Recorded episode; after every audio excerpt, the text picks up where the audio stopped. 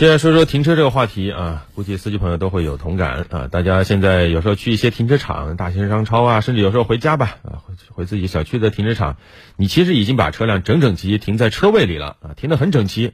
但结果呢，你下车就发现你的这个车门打开幅度就非常的小，只能开一点点，勉强啊侧身下下车啊。如果胖一点，甚至都下不了车啊。如果你稍微想把车门开大一点，你就和旁边的车给擦了。对，其实像这样的情况还真的是并不少见。那么为什么会出现这样的情况呢？不知道大家有没有想过这个原因？其实呢，这个车位都是按照原先的标准所划定的。但是呢，随着家用轿车的更新换代，这几年中大型车型，尤其是 SUV 车型，越来越受到消费者的青睐。所以说，并不是咱们车位小了，而是咱们的车确实是变大了。是的，说说这车位怎么这么小？你就要问他，他说我这是按标准化的。那现在呢，我们走在街上，你也会发现啊，一些迷你的小车啊，一些那种 QQ 啊啊，各种小车其实占比并不多，而大型的 SUV 轿车数量是越来越多啊。有数据作为支持，数据显示，二零一四年以来，我国 SUV 产销量增长迅速，是所有车型中发展最快的车型。在二零二零年，我国 SUV 销量。是占乘用车整体销量的百分之四十六点九，而这个数字在二零一四年才百分之二十点七啊，几年时间翻了一倍，不仅增长迅速。SUV 的市场份额也超过了轿车，成为我国销量排名第一的乘用车车型。嗯，记者在采访的时候呢，在现场看到一名男子，当时呢是驾驶着一辆大型的 SUV，刚停车入位后，打开车门却被卡在了门缝里。为了下车呢，他只好又将车给开出来，下了车，再用遥控器的这个驾驶功能将车倒入车位。经过测量呢，他的车与柱子之间的距离仅仅只有零点二三米，和邻车之间的距离呢？大概是零点五米左右，在场的多位司机都表示啊，这家商场的停车位确实是太小了。自己呢也曾经遇到过停好车却卡在驾驶室里，这个出不来的窘境。嗯，所以像我一般遇到这种情况，我车都歪着停，我挑边停啊，没办法，想停整齐，但是你就下不来。那车子越来越大了，那停车的这个。大家对于停车位空间的需求也越来越高，但是呢，也很明白啊，大车位意味着开发商造价成本就会更高。那中铁建空集团有限公司设计院总建筑师宋文娟表示，开发商不愿意建大车位，主要还是造价成本、经济效益上考虑。比如说商品房，很多业主买房以后，他不愿意再花高价。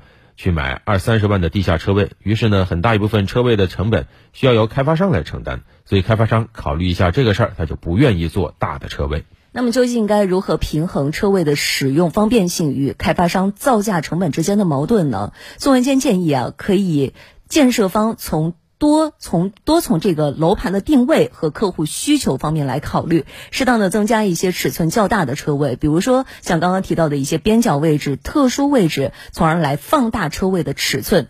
在南方地区的一些住宅项目当中呢，车库还配建了子母车位，供一家人使用，可以说可以说算是一点五个车位。对于使用者来说，这确实是解决了一家有两辆车的问题，价位上呢又确实比买两个车位更加的划算，而。对于开发商来说，则是节省了空间，获得了更大的经济效益，可谓是一举两得。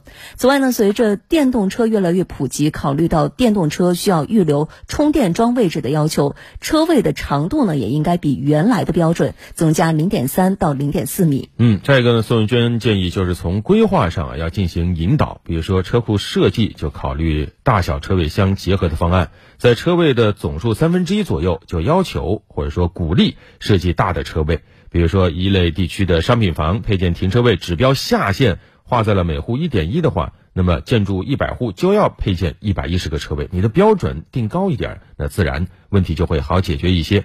此外呢，对于规划要求标准也可以适当调整，比如说一个大车位是不是从政策上鼓励它？不算一个车位，算一点二甚至一点三个车位呢？那这样的话，开发商配建大车位的动力也会更足。嗯，其实说起来啊，实际上这个问题真要追根溯源的话，那还得是用于建造停车位的地太少了，导致停车位资源紧张。那么，怎么样让小区有限的车位尽可能的扩充？平面发展不了，最好的办法呢，就是向天上和地下发展。是的，这个方法呢也不稀奇，那就是。立体车库啊。但是呢，立体车我们也知道，其实还是挺贵的。小区中加装这个可行不可行？它的价格能不能控制得下来？日前，杭州有个小区就做出了尝试。大观小区的这座立体停车库位于大观西四院北侧，占地近一千三百平方米，共有五层一百八十个车位，包括十七个充电车位。原先这里就是一块用来停车的空地，改造后停车量增加了三倍。立体车库的启用，解决了不少住户的心头大患。原来我们停车是非常困难的啊。那个下班回来转一圈一圈又没有地方停车。大观小区是杭州市区规模最大的小区之一。由于始建于上世纪九十年代，这里道路狭窄，住户密集，停车问题十分突出。以西一、西二社区为例，目前登记在册的车辆近一千七百辆，但路面车位却只有一千出头。虽然遵循先到先得原则。但僧多粥少的矛盾始终存在。社区收到的这种呃投诉啊，或者矛盾纠纷啊，跟停车这方面的特别多。那么就想，就是能不能往地下或者往往往空中啊，去增加一些车位。据了解，这也是杭州首个由民营资本参与进行旧改的立体停车库项目。那么，居民关心的停车价格怎么样呢？据大观街道工作人员介绍。这一百八十个车位中，专门推出了六十个惠民车位，辖区居民摇号参与，停车费是三百元一个月。与之前小区停车位一百元一个月先到先停相比，价格虽然提高，但固定的车位让车主省去了找车位的麻烦。而剩下的一百二十个车位将以包年形式向附近居民推出，分为三年期和五年期。价格也会更高一些，但不会高于周边同类型的停车包月价格。打算是惠民车位呢，是一年一摇，优先保证是三证合一的。那么通过一些车位流转，那么小区里面停车啊，包括一些行车，那么也会得到一些缓解。